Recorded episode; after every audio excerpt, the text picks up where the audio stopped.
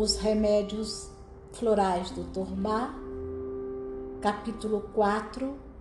terceira parte. Muitos de nós estão mais próximos da própria alma na infância e na adolescência do que anos mais tarde, e têm ideias mais claras quanto à sua missão nesta vida, quanto às tarefas que esperam realizar e quanto ao caráter que precisam desenvolver. A razão para isso é que o materialismo, as circunstâncias que envolvem esta época e as personalidades às quais nos associamos nos afastam da voz de nosso eu superior e não nos deixam escapar ao lugar comum com sua falta de ideais, muito evidente nesta civilização.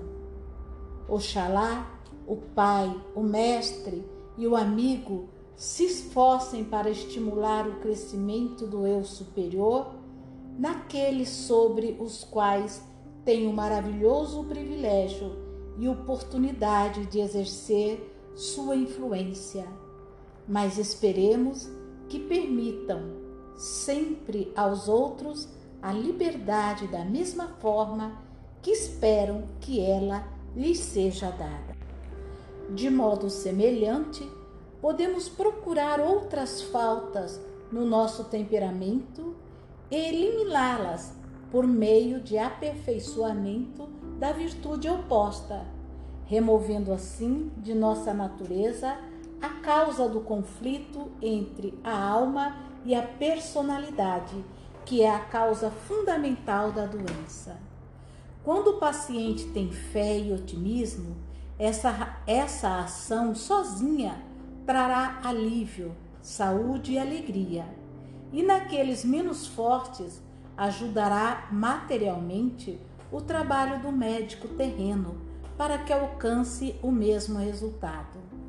Temos de aprender seriamente a aperfeiçoar a individualidade conforme os desígnios da nossa alma, não temer nenhum ser humano e compreender que ninguém pode interferir no desenvolvimento de nossa evolução,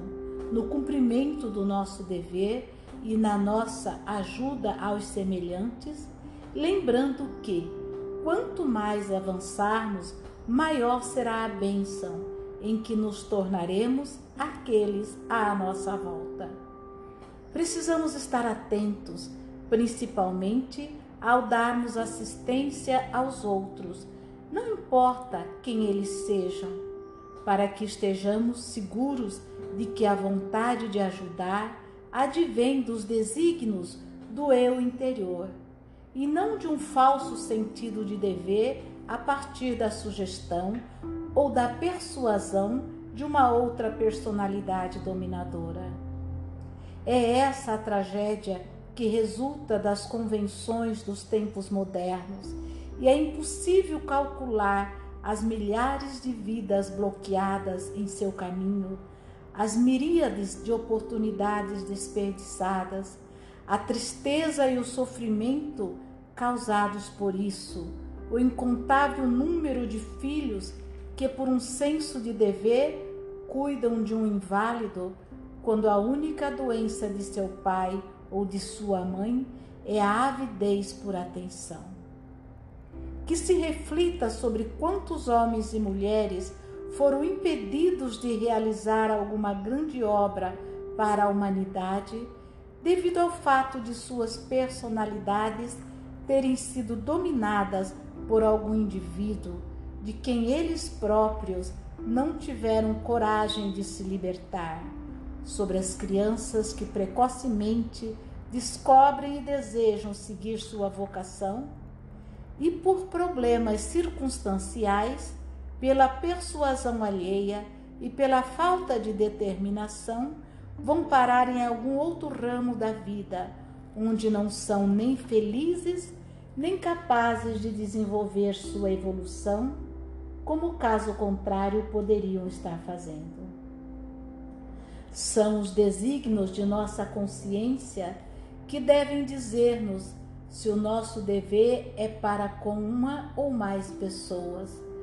como e a quem devemos servir. Mas qualquer que seja esse dever, precisamos obedecer esta ordem com o máximo de nossa habilidade. Por fim, não tenhamos medo de nos lançar na vida. Estamos aqui para adquirir experiência e conhecimento e aprenderemos pouco a menos que encaremos a realidade e busquemos o melhor de nós próprios. Tal experiência pode ser adquirida em cada esquina e as verdades da natureza e da humanidade